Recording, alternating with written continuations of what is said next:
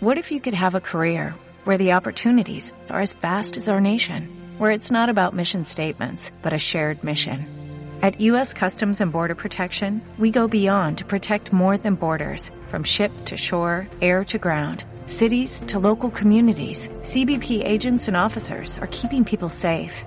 Join U.S. Customs and Border Protection and go beyond for something far greater than yourself. Learn more at cbp.gov/careers.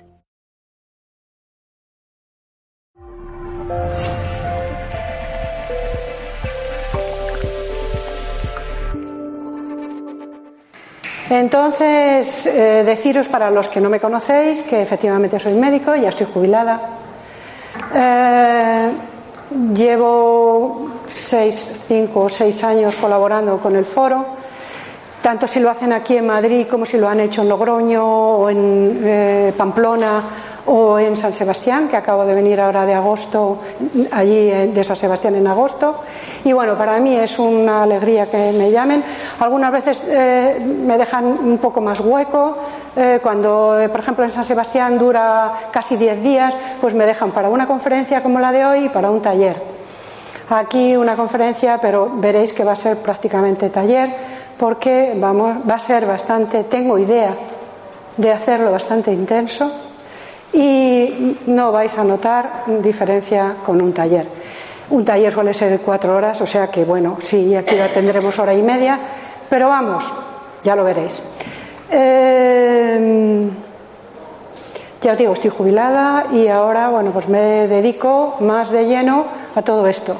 He trabajado en un hospital grande de Madrid, y durante mi estancia en ese hospital trabajando también me atrevía a hacer estas cosas y me acuerdo que hice uno de Hoponopono y hubo ciento y pico de personas y salían por la puerta eh, poniendo sillas fuera, bueno. Y yo alucinaba porque el Hoponopono eh, en un hospital, pues de aquella manera. Es decir, que no es algo relacionado por el origen emocional de la enfermedad o incluso la autoestima o otras cosas de las que yo he hablado. Entonces, bueno, pues eh, hubo muchas personas que descubrieron el Hoponopono gracias a mí en el hospital y bueno, yo de eso pues me enorgullezco porque el Hoponopono yo lo descubrí sola, bueno, vamos a decirlo así, por casualidad, tampoco yo creo en la casualidad y me enganchó mucho porque me pareció muy sencillo, no tiene más de complicación que el nombre, muy, muy sencillo y que te ayuda a liberar emociones retenidas sin que tengas que estar viendo, preocupándote o indagando de cuáles. Es decir, da igual eh, si tú tienes un patrón repetitivo que ya no te gusta, pues sencillamente aplicar Hoponopono a la situación y ya está. Y eso me gustó, porque normalmente otras técnicas, la misma psicoterapia u otras, tienes que ir al origen de la emoción y escarbar un poco en la herida. Y aquí, pues es que como era tan sencillo que no hacía falta, pues empecé a practicarlo en mí. Yo no hablo en ningún taller de nada que no haya experimentado en mí. Mi conejillo de indias primero soy yo. Y luego algunos incautos que me lo piden por primera vez en algún sitio donde voy. Es decir, el de almas, por ejemplo, el de acuerdos de almas, uno que es muy lindo.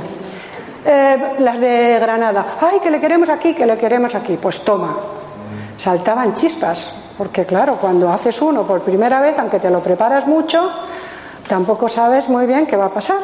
Y entonces Siempre cogemos, otras veces he cogido de conejillos de India de Las Palmas. En Madrid alguna vez también.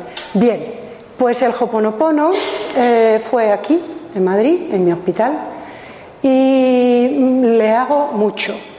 Eh, es tan, tan sencillo, pero a la vez es tan con tantas posibilidades que da para un intensivo, da para hablar solo como, por ejemplo, pues de, las herramientas, o da para hablar solo mm, si lo, para liberar emociones, o para la prosperidad, o para las relaciones de pareja. Es decir, pero yo mm, normalmente lo hago eh, en general, hasta ahora, lo he hecho genérico. Es decir, que no he montado uno de Hoponopono solo para las relaciones de pareja, por ejemplo. Trato las relaciones de pareja, pero no es un monográfico para eso. También hablan de que por qué no hago uno para niños. Y me lo estoy planteando, porque me lo han pedido varias profesoras de escuela infantil, que han venido, que para mí eso es algo mm, fuera de serie, o sea, que una maestra aprenda Hoponopono de infantil como el que aprende meditación y luego lo lleva a un aula. Es darle otra visión a ese aula, es darle otra visión a esas eh, personas o a esos niños que crecerán. Entonces, a mí eso me enorgullece mucho cuando vienen colegas, ¿vale? Pero cuando vienen personas, por ejemplo, que se dedican a la enseñanza. Eso a mí me, maravilla, me, me gusta mucho. Y nada, deciros eso, que el Hoponopono, que hoy vamos a ver, lo he llamado el retorno a la armonía y a la eh, paz interior. Pero otras veces pues, lo llamo el secreto hawaiano. Otras veces nunca son las mismas filminas. ¿eh? Hay algunas, a lo mejor al principio, dos o tres, que para centrar a las personas que no han conocido el Hoponopono son iguales, son las mismas. Pero luego, si fueran las mismas siempre, yo me aburriría. Entonces, no solo le cambio el nombre, sino que hago más hincapié en algunas cosas que otras, según yo vea que efectivamente ya lo estoy haciendo para personas incluso que lo conocen, que conocen el Hoponopono, y entonces no voy a estar repitiendo siempre lo mismo. Entonces, yo también aprendo, yo también leo, yo también experimento y yo también crezco en Hoponopono o en otras cosas con mi experiencia de la vida. Y eso es lo que muchas veces pongo también en talleres que parece el mismo y sin embargo personas que han ido dicen, no, si yo ese ya le he hecho. Digo, vale, no, pero voy a ir solo por oírte. Y se va por la puerta diciendo, madre mía, es que no tiene nada que ver con el que hiciste el año pasado.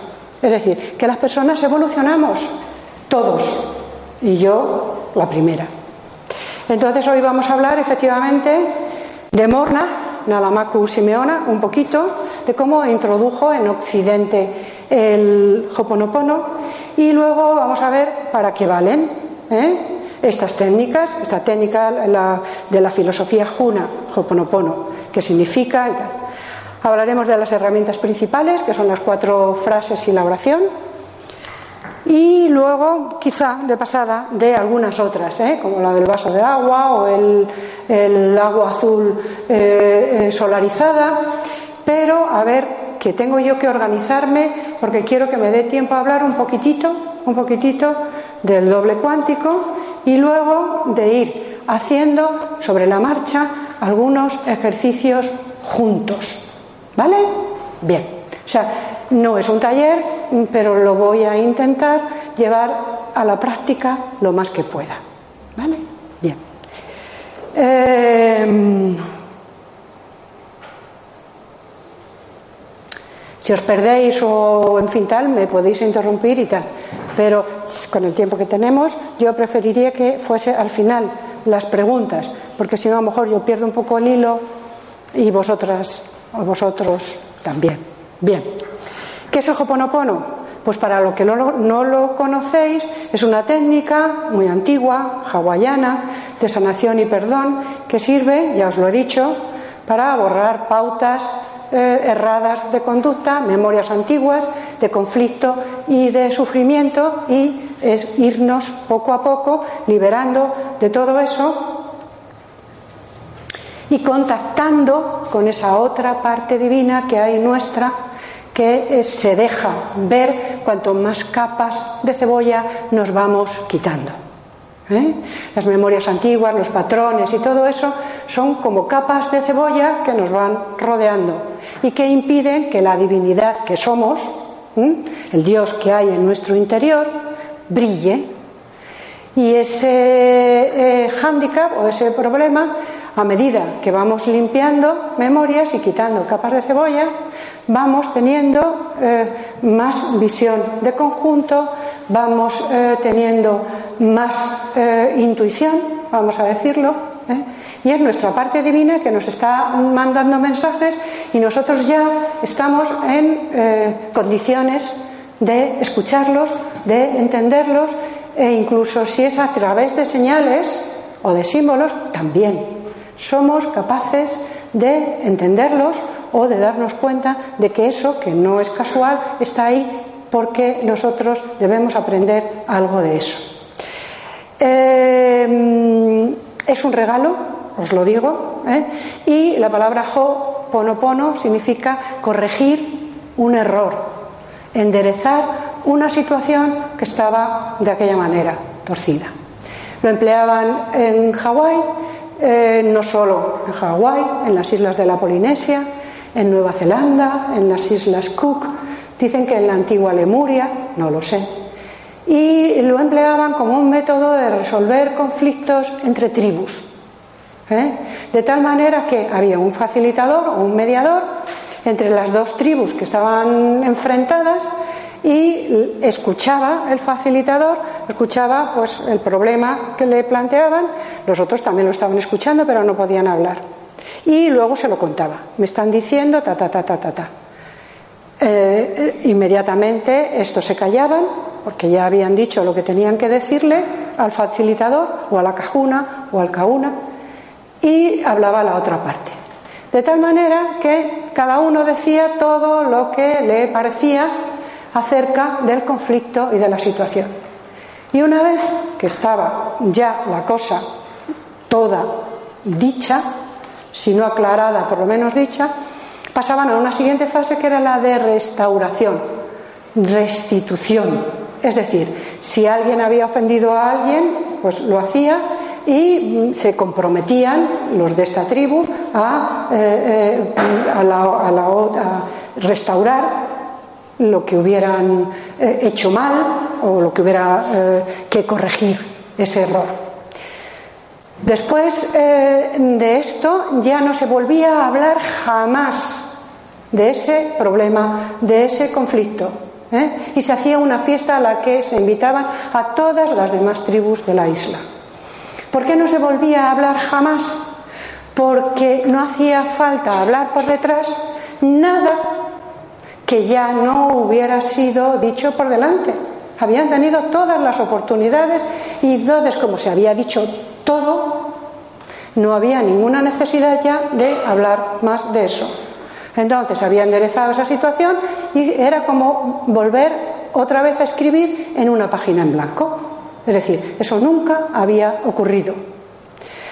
Eh, es bueno eh, eh, esto hacerlo en una isla, por ejemplo, pues porque yo que voy mucho a Las Palmas os comentaré que eh, el, problema es que las islas son muy endogámicas, es decir, que si regañan entre ellos no pueden irse a Barcelona, como nosotros, bueno, o a Vigo, en fin, no sé, cada uno donde le apetezca ir.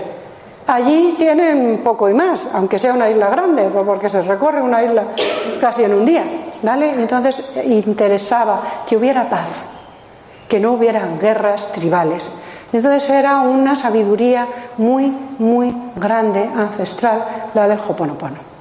Estaba prohibido sacar esto fuera de las islas de la Polinesia, totalmente, porque era sagrado, era una técnica sagrada para ellos.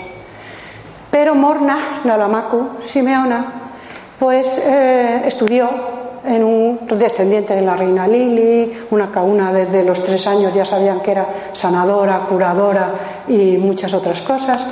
Se estudió en un colegio eh, católico, con lo cual tenía una mezcla ahí entre sus creencias ancestrales, las católicas, ella, bueno, estaba encantada y enamorada de la figura del Cristo, de Jesús el Cristo, y eh, también eh, conoció a, Edgar Cayce, el profeta dormido, y hizo una especie de sincretismo o de mezcla entre Oriente y Occidente. Eh, Kauna, que lo sacaba, Kauna que se moría, porque había como una especie de maldición de esas raras, ¿eh? de los vudús y de las no sé qué. Esa mujer lo sacó y no murió. ¿Por qué? Porque probablemente sus poderes espirituales eran más que los de los magos que la hubieran querido mm, eliminar. Es decir, era una gran figura. La dieron no sé qué premios, y lo otro. Se marchó a eh, Estados Unidos tras haber estado en Alemania y allí eh, hizo los Pacific Seminars, no del mar Pacífico, sino de uno encontrar la paz dentro. Y mm, eh, uno de sus alumnos fue el doctor Hewlett, que es el que lo trajo ya más a Occidente, junto con el doctor Joe Vitale. Hizo una serie de experimentos, yo os voy a mandar, si me escribís documentación sobre Hoponopono y libros para que continuéis vosotros mismos vuestra tarea, yo eh, mando tarea para casa. Tenéis una ventaja y es que como no nos veamos otra vez, yo no os hago evaluación y no digo, ah, suspendida, ah, aprobado. No, pero yo creo que el, proceso de aprendizaje eh, no pasa solo por venir a un aula y escuchar algo que alguien te cuenta, sino, segundo, eso es lo primero, segundo, que tú lo compruebes. Y tercero, que tú luego estés interesada en eh, seguir informándote, leyéndote y practicando. Hasta ahí es donde yo os puedo decir eh, que no se aprende si no se practica. Pero no esto, sino cualquier otra cosa. Lo mismo cocina, siempre lo digo. Nadie aprende a cocinar leyendo libros de cocina. Tienes que decir una, una pizca de sal. ¿Y qué será una pizca de sal? Esto, esto, cada uno luego tiene que ir a ensayo-error viendo efectivamente cómo lo aplica. Las bases yo os las voy a dar. Entonces eh, lo trajeron, ya os digo, a Occidente y habla fundamentalmente de la autoidentidad. Es decir, igual que una cauna hacía de mediadora entre una tribu y otra cuando estaban enfrentadas en un conflicto, ella, Morna Nalamaku, lo llamó de autoidentidad porque ella vio que lo que estaba enfrentado en un conflicto, en una memoria de sufrimiento antigua, era en una persona misma todo eso. Entonces, en ella estaba la mediadora, en esa persona estaba la mediadora y estaba un conflicto relacionado con alguien u otra eh, tribu, en este caso otra parte tuya, ya sea tu familia o ya sea tú misma. Y no sé si sabía el gran avance que eso iba a suponer para Occidente. ¿Por qué? Porque eh, Occidente siempre está, eh, estamos acostumbrados a echar balones fuera, es decir, a no darte cuenta de que muchas veces las cosas están en ti y que hay refranes como ese que dice que dos no regañan si uno no quiere, es decir, que en un conflicto aunque creamos siempre que la otra parte es la que tiene la culpa y nosotros somos mm, mm, buenos, ecuánimes y todo eso, generalmente hay algo en nosotros que ha traído ese conflicto, esa persona fuera, para que nosotros nos demos cuenta de lo que tenemos que limpiar, que borrar a nivel de memorias ¿eh? y de conflicto y de patrones heredados en nosotros mismos. Y empieza Oriente a decir que tú no puedes cambiar a los de alrededor, que solo puedes cambiar tú. Pero, ah, milagro, si cambias tú y cambia tu actitud, cambia automáticamente el exterior. Porque si tú no entras al trapo o no entras en el drama de esa dinámica, de ese conflicto, muy probablemente, muy probablemente, ese conflicto termine muriendo por aburrimiento. Es decir, si tú te sales de ahí. Eso es lo que dicen ellos. Y yo os digo que eh, mm, hay una o dos claves del Hoponopono que yo querría que fueran eh, las que con las que os quedarais.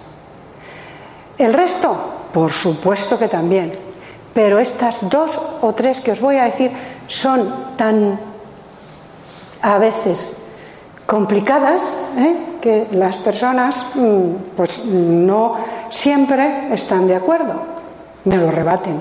Bueno, cada uno está en su opción de rebatirlo. Y una de ellas es que somos 100% responsables de lo que atraemos a nuestra vida. 100%. No en un 50 o cuando atraemos algo bueno, claro, hombre, y cuando atraemos algo malo, pero no, por favor, yo qué he hecho para merecer esto. No. Esta filosofía te dice que somos 100% responsables de todo lo que atraemos a nuestra vida. ¿Por qué? Porque si nos metemos en la cosa cuántica, que bueno, nos podemos meter, la realidad se ha visto que en realidad no existe. Yo tengo mi realidad, ella tiene su realidad, ella tiene su realidad, y aunque estuviéramos exactamente en el mismo sitio, su realidad y la mía serían probablemente diferentísimas. ¿Por qué? Porque ella ve su real, la realidad por sus ojos. Sí, claro, pero también por sus creencias. Porque ha nacido aquí y no en África. Porque ha nacido en Madrid y no en Andalucía. Porque ha nacido eh, de unos padres que eh, consideraban que eran muy importantes tales valores en vez de otros, los que sean. Porque eh, ha decidido su familia que estudiara, que aprendiera a leer, que aprendiera.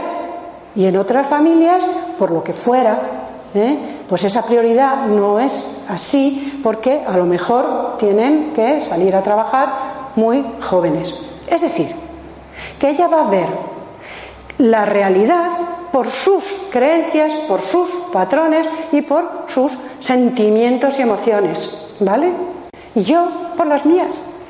Con lo cual, aunque fuéramos vecinas de piso, yo viviera en el tercero y ella en el cuarto, ante una misma realidad, probablemente lo que ella viera sería diferente absolutamente de lo que veo yo. Es decir, ¿Dónde está la realidad? ¿En lo que se ve o en lo que se ve? Y ahí está muchas veces el hecho de que eh, uno tiene información parcial.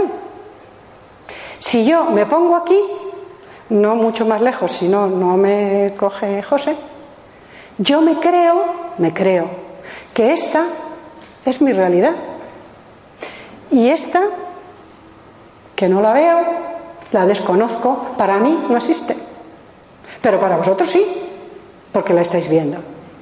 Con lo cual yo os diré, éramos no sé cuántos y no sé qué. Y en la primera fila se sentaba una señora de negro, no sé qué. No, no, no. En la primera fila se sentaba una señora de rojo. Digo, venga, hombre. Y además, vamos, lo juro y lo perjuro que en la primera fila no había ninguna persona de rojo. Porque es mi realidad. Pero yo tengo una realidad parcial. ¿Entendéis eso? No es que esté equivocada, no, es que tengo una realidad parcial.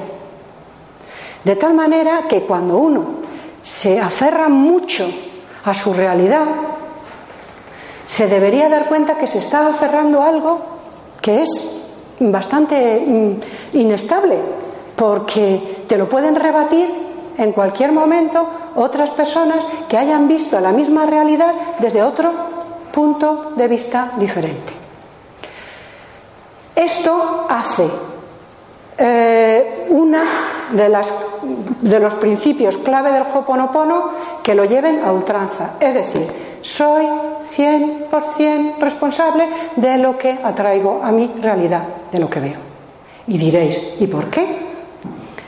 Porque yo atraigo con aquello que sintonizo, con lo que sintonizo. Es decir, si yo con algo no sintonizo, como en este caso que me he ido para allá, no he sintonizado con las personas de la primera fila, no está en mi realidad. Pero así también ocurre a nivel de emociones. A nivel de emociones. Si yo sintonizo con la rabia de esta persona, es que yo tengo rabia dentro y la atraigo para que me peguen los morros con su rabia y en vez de decirla es una rabiosa, piense, es mi maestra, me está mostrando la rabia que hay en mí, porque si yo no la tuviera, no resonaría con ella. Es como las cuerdas de, de dos guitarras. Si tocas el la en una, pum, pum, pum, la otra, aunque no la toques, resuena. Hay una propiedad que se llama resonancia. Y entonces, a nivel energético, resonamos con personas ¿eh? como la Madre Teresa de Calcuta, como San Francisco de Asís o como con el Padre Pío de Pietrelcina. Vale.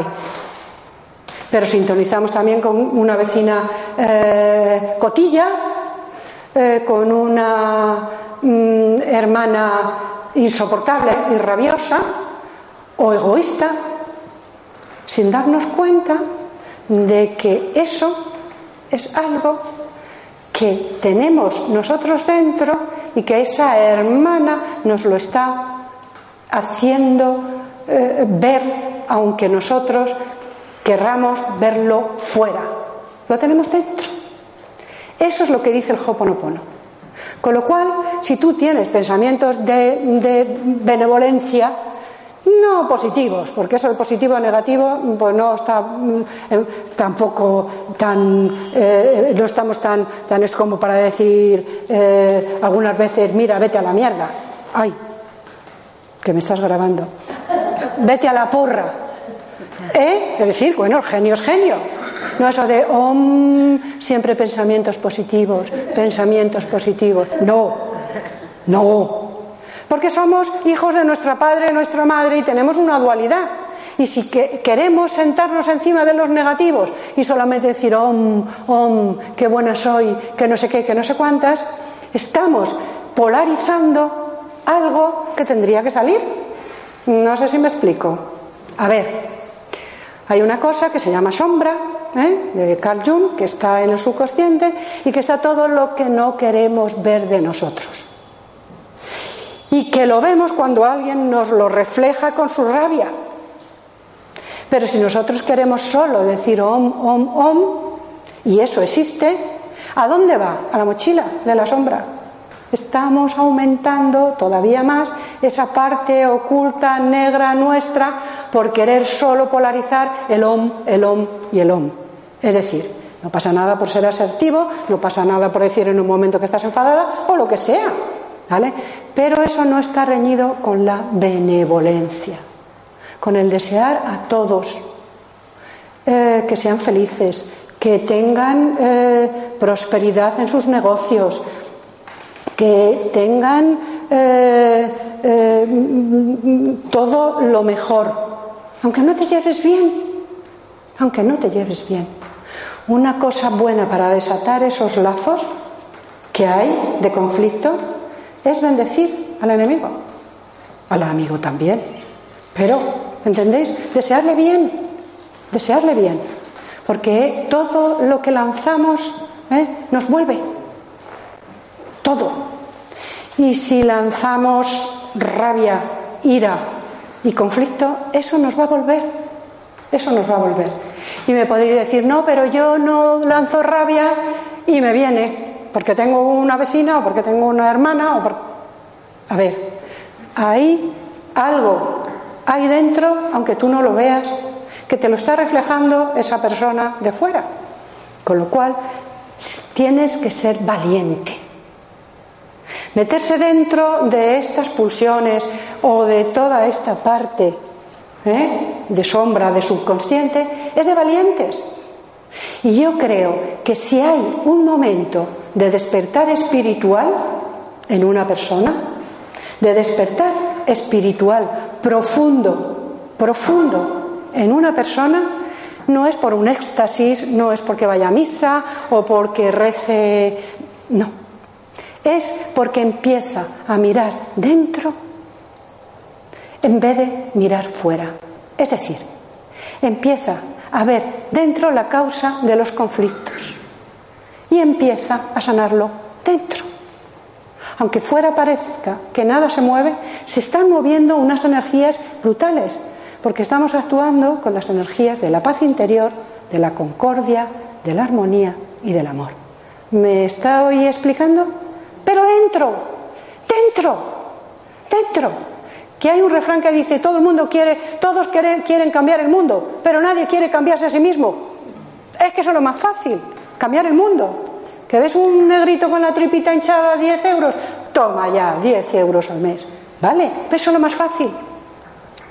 Pero luego a lo mejor tienes posibilidad de, hacer algo eh, por resolver un conflicto familiar y está tan cerca que ni te paras a pensar que es eso lo que tienes que hacer primero.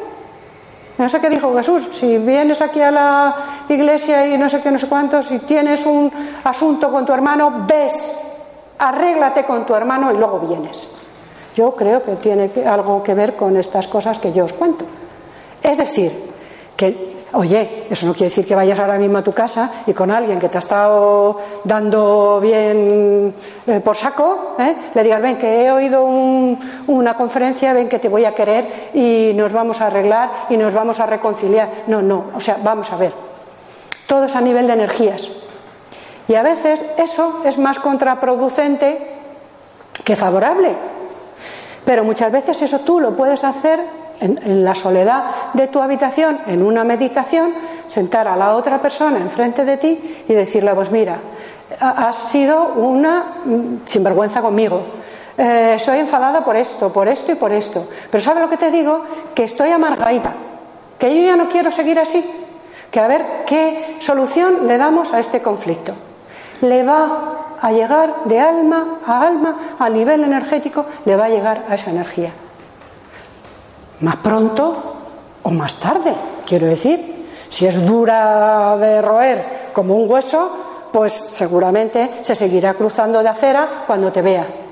Pero ahí empezamos a tener una tranquilidad muy grande y es la de la paz interior nuestra. Da igual lo que haga la otra parte. Es nuestra tranquilidad la que ahora está en juego. Y os digo que cuando una persona está con rencor hacia, por conflicto hacia otra, la otra a lo mejor está tan pancha, tan pancha. Y tú, sin embargo, estás amargadita. Y llega un momento en que dices, madre mía, pero si a mí me está afectando más que a ella. Y termina afectando la salud, os lo digo como médico. ¿Mm? De tal manera que, aunque no sea más que por egoísmo, uno tiene que intentar resolver ese conflicto. Aunque la otra persona, mira, se dé cuenta o no se dé cuenta, pero uno tiene, por su propia salud, tiene que resolver ese conflicto y entrar en ese estado que os digo de benevolencia. Ese estado de benevolencia es el fundamental para contactar con nuestro doble cuántico, que ya lo veremos. ¿eh? ¿Por qué? Porque nuestro doble cuántico, que se anticipa a nuestros deseos y efectivamente por la noche hay un intercambio de comunicación y de información entre nuestro doble cuántico y nosotros, si eh, estamos con rabia o no estamos en un estado de serenidad, vamos a tener más de eso, porque es como si le dijéramos al doble cuántico que así es como lo queremos. Entonces es interesantísimo y muy importante en el momento al dormir, en el estado hipnagógico, si has tenido un día espantoso, da igual, serenarte, serenarte, serenarte, entrar en un estado de benevolencia y paz y contactar con esa otra parte tuya sabia. Es decir, es fundamental el estado de benevolencia. De benevolencia, yo no sé si me explico con el estado de benevolencia, ¿sabéis a lo que me refiero? De estar tranquilos y de no desearle mal a nadie. Ni bendecir, o sea, así de sencillo. Luego os voy a enseñar a bendecir. que veréis que es muy diferente a, lo de la iglesia, pero es, es precioso. Es bendecir según el aloja, según esta gente. Nos lleva muchísimo tiempo de adelanto a ese nivel. ¿Por qué? Porque lleva mucho tiempo mirando dentro y dándose cuenta de que si hay algo que no funciona en su vida, tiene la responsabilidad de cambiarlo dentro. Pero nosotros siempre hemos echado balones fuera y hemos dicho, ah, yo sería estupenda si mis padres no me hubieran, o si no tuviera un jefe como el que tengo, o. Si es que tienes un jefe como el que tienes, porque es el que tienes que tener para aprender a lo mejor a ser asertiva y decir no. O has tenido una madre que te ha tratado pues un poco así, ¿eh? para que tú, tú sacaras tu autoestima y sacaras tu conciencia de tu propia valía sin que hubiera nadie que te lo estuviera diciendo, sino tú a ti misma. Es decir, es que eh, Dios escribe eso, como dice, recto con renglones torcidos. Es que no sabemos. Es que somos una parte nada más. Es que la parte subconsciente es un 80, 85% y la parte esta que se ve y que se toca es un 15 y ya estoy diciendo mucho. Es decir, que somos muchas más cosas. Y más desde que se ha descubierto que la materia no es solo materia, que es materia y es energía. Porque ya Luis de Broglie dijo que la luz, los fotones, los átomos, ¿eh? que se mueven efectivamente a nivel energético, tienen una doble característica de corpúsculo, es decir, esto que yo toco, y de onda, es decir, lo que ella me está mandando o la estoy mandando yo a ella, pero no se ve. Y es tan ella como esto, porque es su propia energía, pero es dual, es decir, ella es a la vez corpúsculo y a la vez onda, como yo y como todo en el universo, y como todo en el universo. Bien. Eh, hablan, efectivamente, ellos también de que nuestro universo está creado por nuestros pensamientos. Nuestra realidad está creada por nuestros pensamientos, nuestros sentimientos, nuestras emociones, nuestros patrones de conducta y nuestras creencias. ¿Vale? Y que nosotros vemos el resultado de todo eso. Y es más, que afecta a nuestras células según la epigenética del doctor Bruce Lipton, que tengo el libro de la biología de la creencia, y luego pondré mi email y si me lo pedís también os lo mando, ¿eh? habla efectivamente de que las células son inteligentes, cada una, y tienen memoria, memoria celular. Y ahí se quedan muchos de los traumas, muchos de los conflictos, hasta que nosotros nos damos cuenta y los liberamos. Mientras tanto, nos están haciendo ver una realidad dis torsionada, diferente a la de la benevolencia o diferente a cualquier otra que nosotros quisiéramos tener. Y como nos viene a nosotros el reflejo como en un espejo, es eso exactamente lo que nosotros estamos recibiendo y a la vez emitiendo, porque somos una energía radiante. Es decir, somos una energía que emite, como las antenas, emiten, pero a la vez captan. Somos como antenas, conectadas además con el cielo y con la tierra. De tal manera que nuestra realidad es solo y exclusivamente nuestra, subjetiva. Y hasta que no la cambiemos, si no nos gusta, no va a cambiar fuera. Fuera no va a cambiar nada. Nada hasta que cambie dentro. Ni con un hijo, ni con un marido, ni con nadie. Tienes que cambiar tú dentro. De tal manera que si no cambias, estás atrayendo un tipo de realidad eh, una y otra vez. Atraerás el mismo tipo de pareja, atraerás el mismo tipo de jefe, atraerás los mismos patrones. ¿Por qué? ¿Por qué? Porque están en ti. Es como algunas veces que dice uno de mis hijos, dice, mira, es que en los tres o cuatro trabajos que he estado, la gente es que es igual, ¿eh? Es no sé cómo, es no sé qué, es no sé cómo. Digo, ah, digo, ¿y qué hay de común en todos los trabajos? Se queda así, dice yo. Pues tú has hecho la pregunta y tú has hecho la respuesta. Te has respondido tú solo. Y claro, se pone de uñas y me dice, ya estás tú con tus cosas. ¿Por qué? Porque a nadie le gusta reconocer lo que yo os acabo de decir, que eres 100% responsable de todo lo que ocurre en tu vida. No de un 50 o de un 80, de un 100%. Este es uno de los principios que os digo que tendréis que salir por la puerta mm, teniéndolo muy claro. Si no lo tenéis claro no pasa nada, porque, bueno, pues oye, no todo el mundo lo, hace, lo tiene por qué aceptar.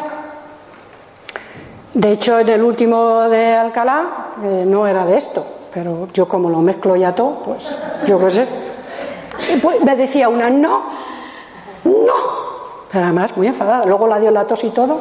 O sea, se tuvo que salir de la tos, una tos, una tos, una tos. Digo, en el pecado lleva la penitencia, no me alegré. No, pero se iba que, todo el mundo dando la agua. Estaba. Dijo que no. Porque ella era muy buena persona, cogía a todo el mundo en su casa y no sé qué, y luego iban, salían y la despellejaban. Que era una gentuza, toda la que iba a su casa que ella era estupenda y que lo daba. Y lo contaba con una rabia que digo, no sé si eso será verdad, pero oye, tan santa no sé yo eh, si eres, que yo no te voy a juzgar, o Dios me libre, y a mí qué, es tu vida. Pero, mm, mm, mm, ¿vale? Es decir, que eh, tenemos que ser más honestos algunas veces con nosotros mismos. Y sin sentido de la culpabilidad, por supuesto que no, de culpa nada, pero sí de la responsabilidad, darnos cuenta de que en un conflicto siempre hay dos partes. Es decir, si yo hubiera actuado de esta manera, otra, ¿qué hubiera pasado? Pues no lo sé, pero, pero es que me he puesto un poco borde. No, pero es que, es que. ¿eh? Y ese es el ego, ese es el drama, ese es el amor propio, ese. Y ese es muy mal consejero. Eso no quiere decir que te pisen todo el mundo, venga hombre, ¿de qué? No. Pero a veces la soberbia ¿eh? Mm, eh, te, ciega, te deja un poco, dice, contra soberbia, humildad. ¿eh? Humildad no es, no es sometimiento, es decir, la humildad de poner la chepa y dame más. No. La humildad es darte cuenta de que a lo mejor te has podido equivocar. Simplemente dejarlo ahí, ¿vale? Y ya está. Y entonces ya empiezas a ver la realidad de otra manera y empiezas a mandar energía muy distinta a tu alrededor, ¿vale? Y eso se nota. Bien, seguimos. Pues eso, corregir un error cero límites, es decir, cuando tú ya correges un error, ya en ese sentido no hay ninguna eh, creencia en esa dirección que te limite. Es decir, si volvemos al símil de la cauna que estaba eh, mediando entre las dos tribus, no había ya luego ningún límite de que esas dos tribus se pudieran entender porque habían corregido el error. ¿Me explico? Es decir, es empezar de cero, como una página en blanco. ¿Qué es cada día? Un nuevo amanecer, una página en blanco, en blanco. Podemos hacer de ella lo que queramos siempre que no tiren de nosotros cosas antiguas del pasado que ya no podemos solucionar ¿Mm? y que nos siguen machacando como si hubieran sido ayer. Entonces, empezar de cero el conflicto, liberando todas esas memorias antiguas de dolor, de sufrimiento y de pena. ¿Vale? Bien. Y diréis. ¿Y cómo? Bien. Pues, eh, bueno, aquí hablo un poquito de Norma Nalamaku Simeona y de la Self-Identity, que ya os lo he contado, ¿vale? Y el doctor Ileal Alcalá Hiulen, pues tuvo una experiencia con enfermos mentales en un hospital en el cual efectivamente veía no al paciente psiquiátrico, sino que había algo que había hecho que ese paciente psiquiátrico viniera a su vida, a su realidad. Luego le estaba indicando cada paciente psiquiátrico que tenía que limpiar en él algo que resonaba con cada uno de esos pacientes psiquiátricos. ¿Me explico? De tal manera que lo limpió en él. Pasaba cada ficha de cada y decía, eh, divinidad, borra y limpia en mí aquello que ha dado lugar a esta situación con este paciente y llena ese vacío con luz pura. Que ahora os diré que esa es la frase tipo. Es una frase que la podéis decir así o de otra manera. ¿vale? Y empezó a cada paciente a tratarle individualmente sin verlos. No los vio jamás. Se metió en una habitación y veía las fichas. ¿Y qué pasó? Que empezaron a mejorar. Y eran pacientes peligrosos además, porque eran psiquiátricos, pero alguno había hecho violaciones, asesinatos y no sé qué historias, ¿eh? y empezaron a mejorar los pacientes. Y empezaron a darse de alta los trabajadores que tenían miedo y se daban de baja, porque eran muy peligrosos, había habido agresiones y todo eso. Y empezaron y terminaron cerrando ese hospital porque había muchos más trabajadores que pacientes. Los pacientes terminaron efectivamente eh, pudiendo ser externalizados y tratados fuera. ¿Vale?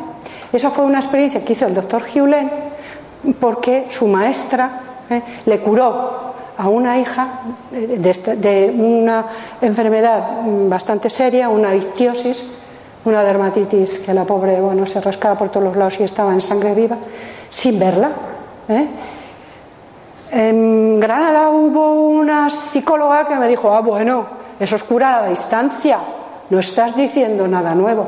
No, no es curar a distancia, es curar en ti, en ti, no en el otro, en ti, algo que ves en el otro. ¿Me explico?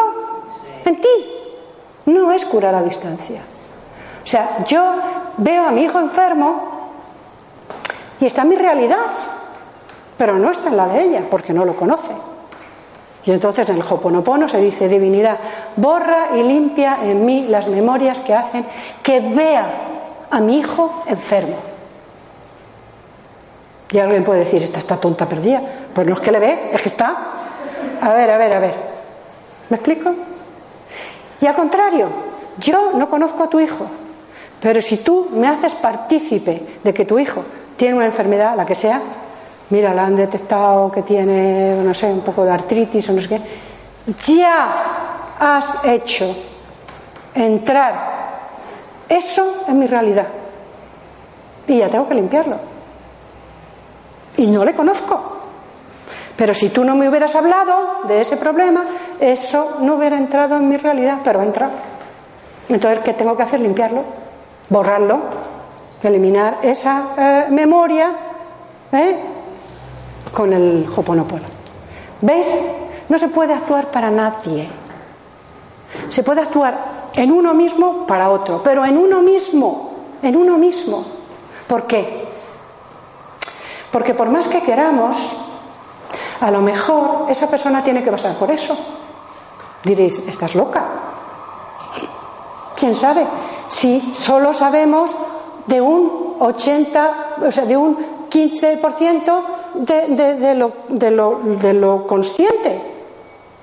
Hay otra parte que se mueve y nosotros no la controlamos. A lo mejor todos tenemos una divinidad, ¿vale? Todos tenemos una divinidad, que ahora os la voy a. la, mente superconsciente, ¿vale? El Padre, el yo esencial, que es similar al yo cuántico. Bien. Esa parte es nuestra divinidad en cada uno de nosotros, nuestra alma, nuestro espíritu, como lo queráis llamar. Me da igual. ¿Vale? Y no deja de ser una soberbia creer que mi parte sabia es más sabia que la parte, o mi parte divina es más sabia que la parte divina de ella. ¿En base a qué?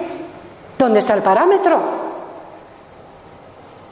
¿Quién lo marca? ¿Yo? Hombre, si os acabo de decir que yo veo parte de la realidad, no la veo toda. ¿Quién soy yo para decirle, mira, lo estás haciendo fatal? ¿Vale? Lo tienes que hacer así, así y así. Bueno, a ver, ¿y por qué? No, porque lo digo yo y esa es la forma buena. ¿Me explico? Una cosa es que eduquemos a los hijos. Pero cuando llega un momento, ellos van a hacer lo que su divinidad les diga que tienen que hacer no lo que nosotros les digamos que deben de hacer. Porque nuestros hijos, por ejemplo, nos los han dejado en depósito para que los cuidemos, los amparemos, los arropemos, los educamos, que los eduquemos, los queramos, los queramos y los ayudemos. Pero nuestros hijos nunca han sido nuestros. Tienen su propia divinidad. ¿Mm? Es un regalo tener un hijo, ¿vale? ¿De acuerdo? ¿Mm? Pero, mm, porque además yo que creo en que hay acuerdos de almas, pues ellos nos piden permiso para venir de, esta pareja, de mí y de mi marido, y yo les doy o no les doy eh, mi. Todo esto hablo de a nivel subconsciente, ¿eh? por supuesto. Pero es una responsabilidad. Pero nunca han sido nuestros.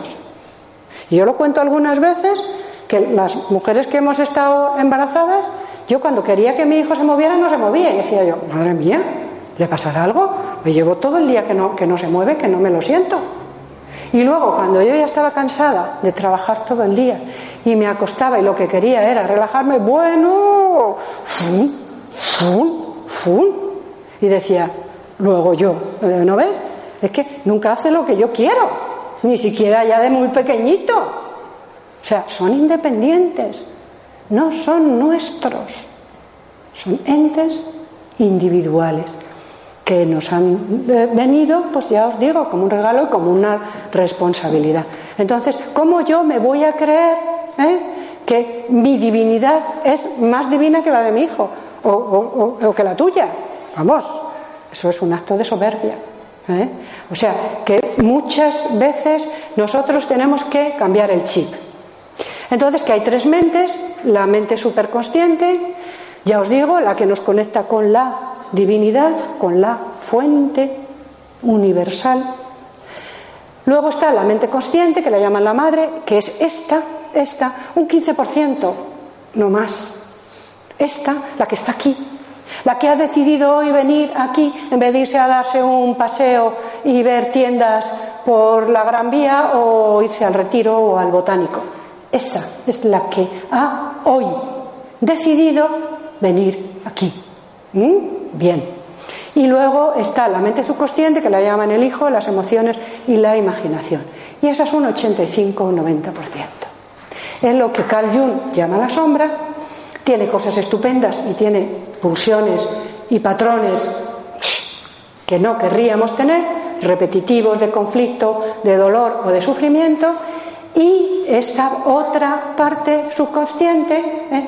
es la que en realidad muchas veces dirige nuestra vida. ¿Por qué? Porque es un 85%. Y hasta cuando tú crees que estás actuando de forma consciente, tienes detrás emociones, tristezas, angustias del pasado, patrones de conducta que te están condicionando el presente y tú no te das cuenta.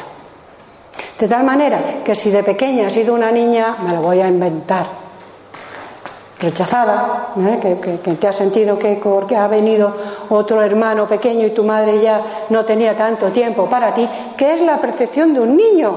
Muchas veces no es la realidad, pero ahí se queda, ahí se queda y tú lo tienes que trabajar.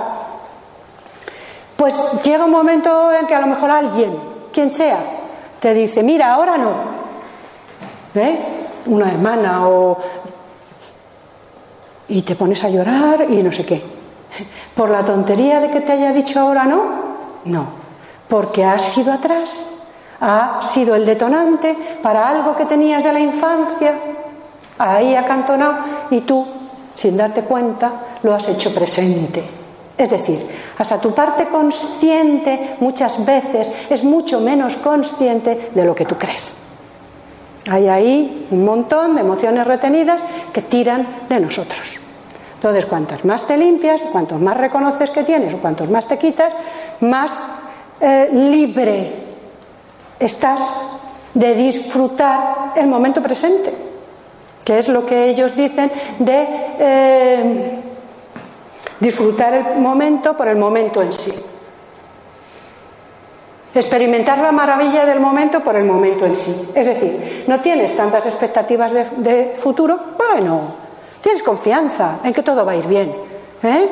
y no tienes tantos condicionamientos del pasado porque te los vas quitando, los vas limpiando. Con lo cual te da más tiempo a estar en el presente y disfrutar de lo que tienes y no de lo que no tienes. Pero eso es cambiar tú tu actitud. Bien.